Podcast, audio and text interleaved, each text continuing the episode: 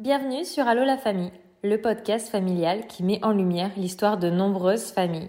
Toute famille a son histoire et chaque vendredi nous t'en présenterons une. Car la maternité, ce n'est pas toujours un long fleuve tranquille. Elle regorge de surprises et d'épreuves. Et c'est moi Laure, ton hôte, qui t'accueille. Bienvenue à toi pour un nouvel épisode. 11% des enfants vivent en famille recomposée, dont 940 000 vivent avec un de leurs parents et un beau-parent.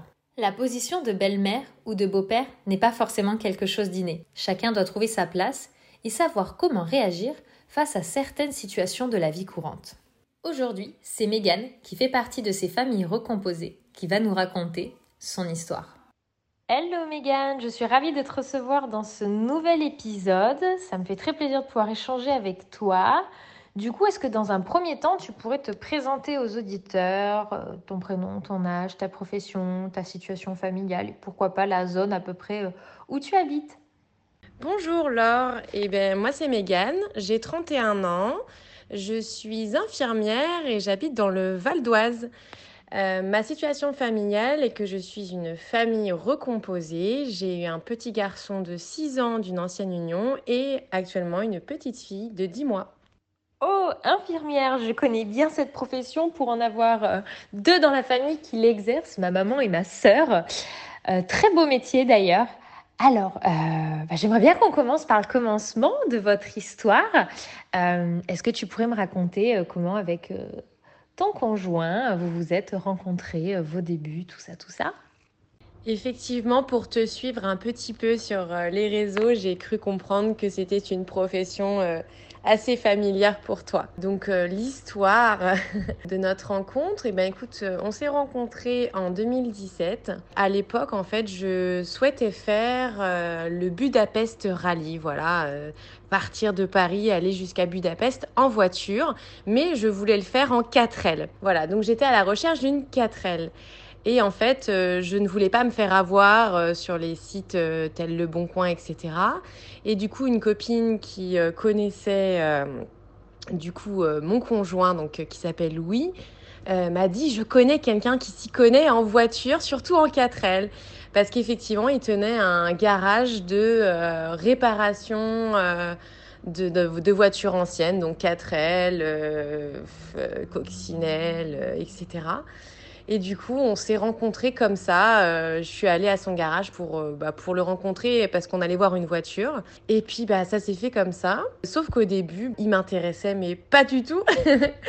pas du tout parce que je, oui, c'était, je sais pas, j'avais trouvé un peu, un peu froid. Et puis finalement, euh, on s'est revus pour les voitures plusieurs fois. Et puis finalement, après, le contact est plutôt très bien passé. Et puis voilà, on a décidé de continuer ensemble et puis s'installer ensemble et puis avoir un, avoir un enfant ensemble. Du coup, vous vous êtes rencontrés par le biais, euh, je ne sais pas si on peut employer le terme de, passion commune, mais euh, pour un projet pour toi et une passion pour lui, parce que souvent euh, ceux qui sont garagistes et qui tiennent un garage comme ça, et dans son cas de véhicules anciens, c'est des personnes assez passionnées, alors c'est assez rigolo. C'est une belle, une belle histoire qui a débuté comme ça.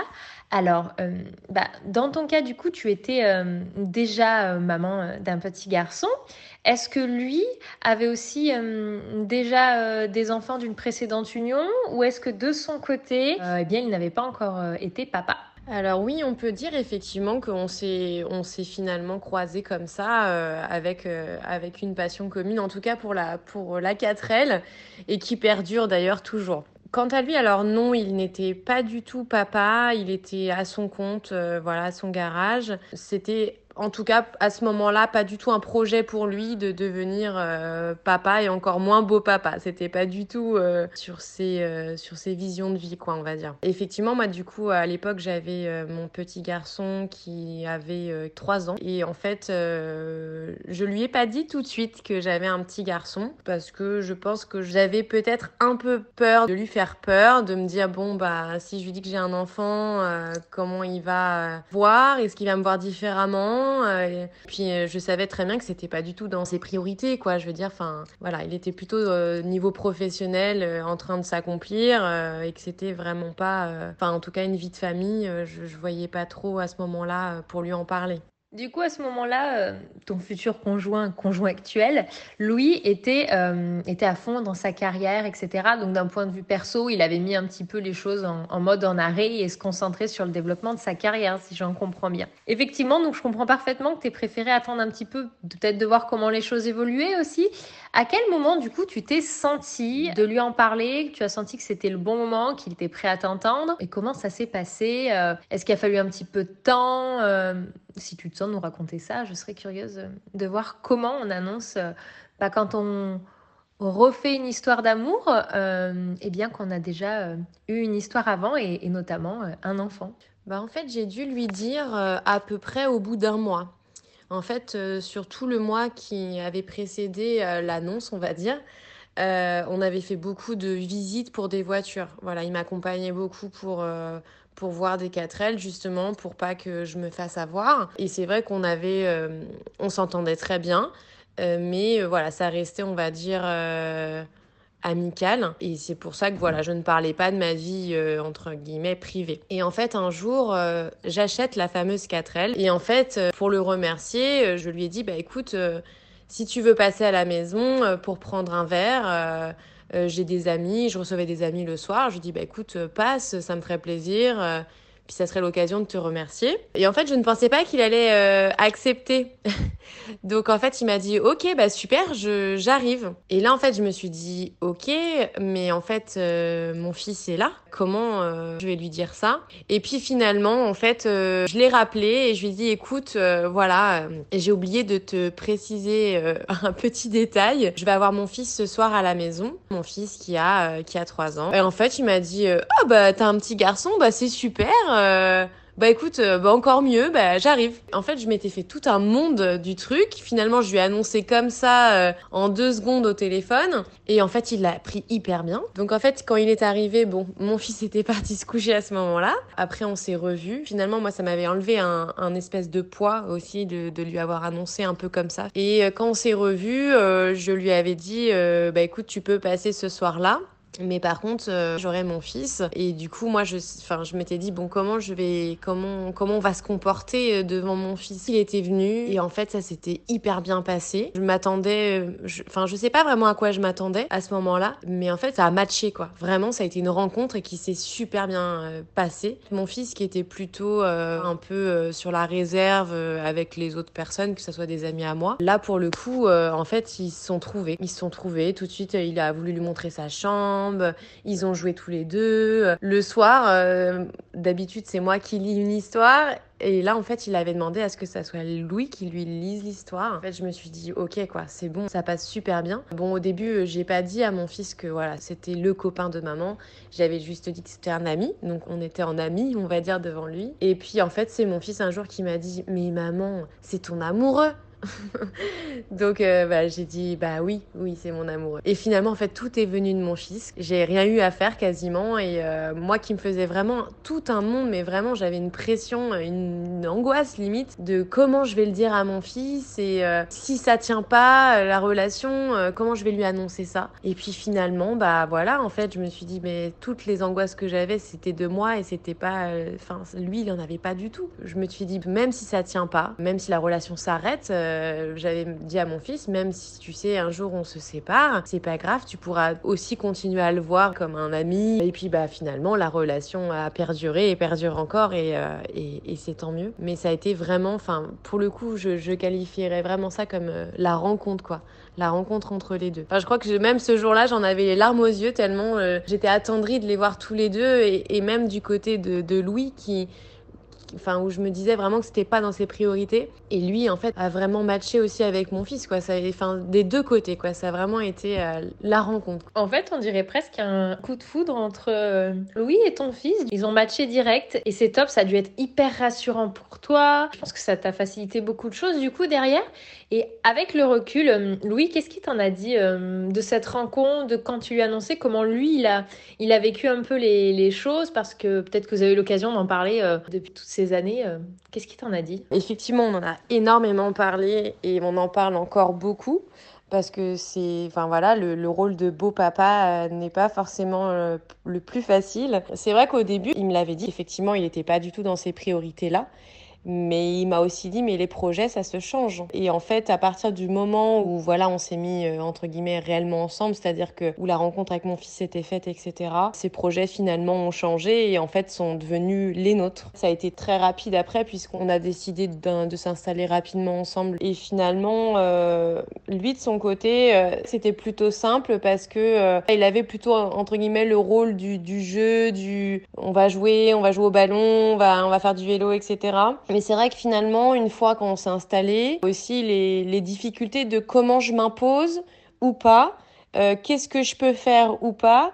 Euh, dans le sens où voilà, il fait une bêtise, est-ce que je peux, enfin, est-ce qu'il peut en gros gérer la crise ou c'est à moi de le faire c'était plus ces difficultés-là, en fait, dans le sens où euh, il se passe, entre guillemets, nous, ce qu'on appelle des gestions de crise. Donc, c'est quand euh, il y avait des gros caprices, des grosses crises à la maison. Quelle était sa place à ce moment-là? Parce que c'est vrai que, bah, du coup, moi, pendant euh, trois ans, c'était moi qui gérais ça. Et du coup, quelle place, moi, je, je lui laissais aussi et c'est vrai que pour moi, moi, je lui ai laissé tout de suite la place de euh, si voilà, il y, a un, truc qui te plaît pas, on en parle, mais tu peux très bien le gérer. Et en fait, je pense que là-dessus, notre atout, ça a vraiment été la communication. Et je pense aussi qu'on a les mêmes visions, entre guillemets, de, enfin, les mêmes visions d'éducation aussi. Hein. Et je pense que ça, ça nous a énormément aidé. C'est-à-dire que lui s'est remis énormément en question quand il faisait quelque chose avec mon fils, euh, que ça soit un jeu ou que ça soit une punition, entre guillemets. Il se remettait toujours en question. Est-ce que tu penses que j'ai bien fait de faire comme ça?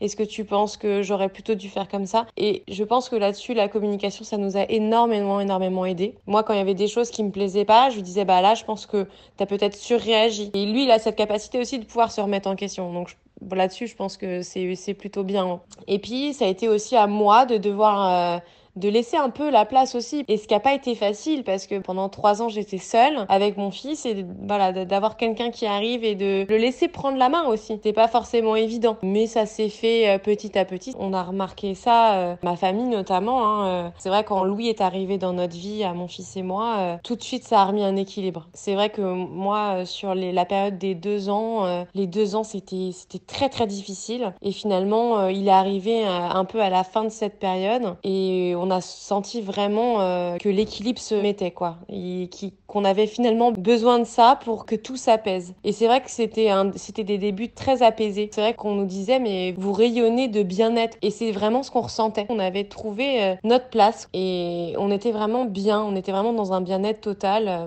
qu'est-ce que je fais, comment, etc. Mais finalement, après, dès qu'on avait trouvé un peu le rythme, bah, ça a coulé euh, tout seul. Et c'est vrai que bon, alors après, parfois, la, question de mon fils s'est posée dans le sens où euh, est-ce que je peux l'appeler papa? Mais est-ce que c'est mon papa du coup?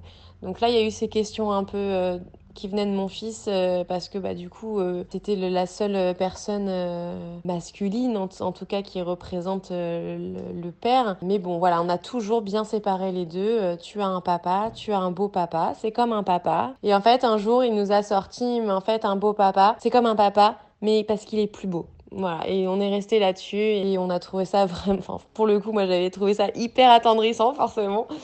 C'est beau de voir euh, que l'arrivée de Louis dans votre euh, équilibre familial euh, mère, mère-enfant a apporté une vraie valeur ajoutée et a permis, comme tu dis, un équilibre et un, épanouissement complet. Et entendre les mots de ton fils qui dit c'est un papa mais en plus beau, en fait, il a d'auto lui-même su répondre à ses interrogations et en mettant les mots qui, qui correspondaient par rapport à la relation qu'il a créée avec lui. Et ça a l'air d'être fluide et, et, harmonieux et naturel. Et quand les choses se font naturellement sans forcer les choses. Je trouve que c'est là où ça se passe le plus simplement. Et puis à un moment, du coup, tu disais que Louis de base n'était pas forcément euh, dans un optique d'avoir des enfants, mais comme il l'a aussi si bien mentionné, euh, les projets, ça se change et vous les avez construits ensemble, puisqu'avant, c'était des projets qu'il avait euh, quand il était seul. Vous avez décidé d'agrandir la famille.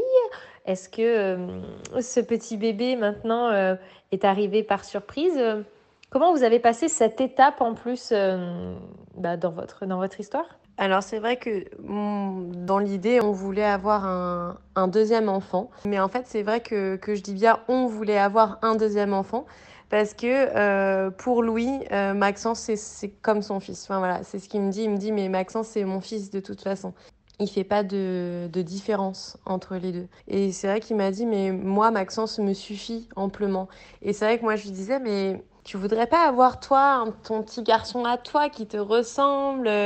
Et il me dit mais quel est, est le la priorité? Est-ce que c'est mieux d'avoir un, un, enfant qui te ressemble physiquement ou un enfant qui te ressemble euh, euh, par le cœur? Et c'est vrai que bon, bah du coup, je me suis dit oui, c'est vrai, tu as raison. Mais de toute façon, voilà, on avait quand même ce projet de de deuxième bébé et c'est vrai qu'on voulait une petite fille pour le coup. Après voilà, on aurait eu un petit garçon, euh, ça aurait été très bien aussi. Hein. Mais c'est vrai qu'on a une petite préférence pour une petite fille et c'est vrai qu'on on a appris qu'on allait avoir une petite fille, on était très très très heureux. Et c'est vrai que du coup c'était un bébé euh, voulu, euh, désiré. on a mis peut-être un an à, à avoir notre petite fille.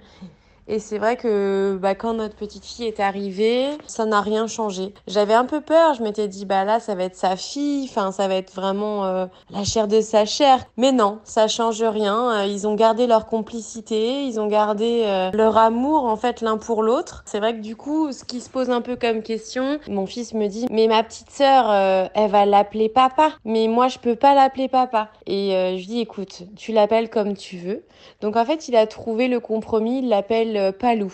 Voilà, parce que normalement il l'appelle Loulou et en fait euh, depuis qu'il y a sa sœur, euh, il l'appelle Palou. Voilà, ça ressemble un peu à papa mais c'est pas papa. Et c'est lui qui a trouvé ça, il m'a dit bah Palou c'est bien, moi j'aime bien. Donc j'ai dit bah écoute, tu fais comme tu veux, tu l'appelles comme tu veux. Finalement, euh, je pense j'avais un peu de crainte à me dire quand la petite va arriver comment les relations vont être. Et finalement en fait ça n'a rien changé. Mon fils a, a très bien accepté sa sœur, il était très très très content d'avoir une petite sœur pour le coup. On l'a hyper bien investi pendant la grossesse. Euh, il a été présent euh, pour les échos, il est venu avec nous. On a vraiment essayé au maximum de l'investir euh, dans cette grossesse. Enfin, voilà, le lien qu'il a avec sa sœur est juste fou. Et pour lui, c'est pas sa demi-sœur, c'est sa sœur.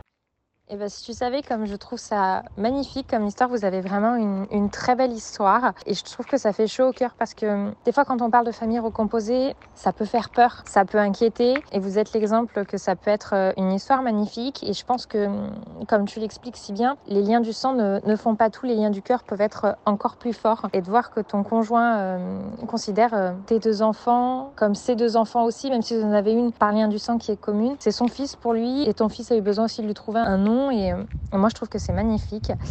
Et j'aimerais du coup, euh, bah juste, est-ce que tu aurais des, conseils, des choses à dire aux personnes qui, euh, que ce soit un, beau-père ou une belle-mère ou une famille qui est en train de se construire et qui est une famille recomposée Qu'est-ce que tu pourrais leur dire Quel message tu voudrais leur faire passer pour leur donner des conseils ou peut-être leur dire que ça va bien se passer Quel message Qu'est-ce que tu aimerais leur dire?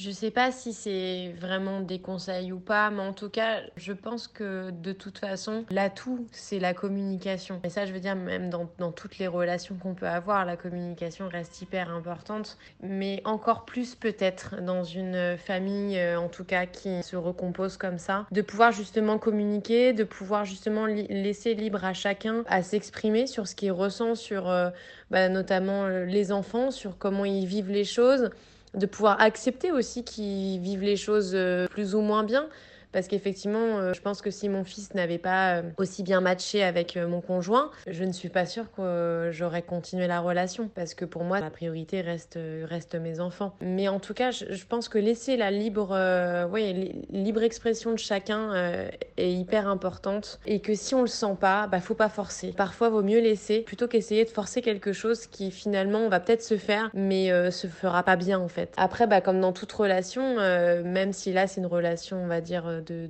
avec des enfants. C'est important de, de, construire euh, une base bien solide pour pouvoir justement après euh, accueillir d'autres enfants et après rassurer l'enfant. Je pense que c'est hyper important, lui dire qu'aussi il va pas perdre sa place, que sa place est, toujours là euh, par rapport à, à son beau-père. Enfin moi je dirais vraiment la communication. Qui aussi je pense avoir un peu les mêmes visions de, de vie quoi, les mêmes projets en tout cas, les mêmes façons de penser au niveau éducation parce que je pense que c'est pas évident quand on se retrouve aussi avec quelqu'un quelqu'un qui finalement n'a pas du tout les mêmes façons de voir les choses et c'est pas grave, mais euh, je je pense que ça aussi, ça peut poser problème après. Je sais que nous, on parle énormément. Dès qu'il y a quelque chose qui va pas, on fait des conseils de famille, on appelle ça. le week-end, en général, on se fait un petit conseil de famille. Ça se passe très bien. Hein. C'est pas le truc euh, hyper euh, protocolaire, mais on se dit, euh, alors, qu'est-ce qui a été cette semaine et qu'est-ce qui a moins été cette semaine? Et là, il faut être aussi apte à entendre, bah, quand mon fils me dit, bah, maman, oh, tu m'as dit ça, j'ai pas aimé, ou alors, oui, t'as fait plus de câlins à ma sœur que moi, et inversement avec son son beau-père. Après, c'est comment chacun sent les choses. Mais ouais, communication, feeling et équilibre, on va dire ça comme ça. J'aime beaucoup ces trois mots de la fin qui qualifient euh, un petit peu euh, ce qui a fait votre équilibre, comme tu dis si bien euh, dans, dans, tes trois mots. Merci beaucoup pour, pour ton partage, pour ton histoire. Je pense que ça va pouvoir en aider beaucoup d'entre nous. Merci de nous avoir fait découvrir bah, la famille recomposée pour ceux qui ne le sont pas. Je trouve que c'est une très belle histoire et je te remercie encore une fois et à bientôt peut-être dans un nouvel épisode. Merci. Merci à toi Laure et à très bientôt.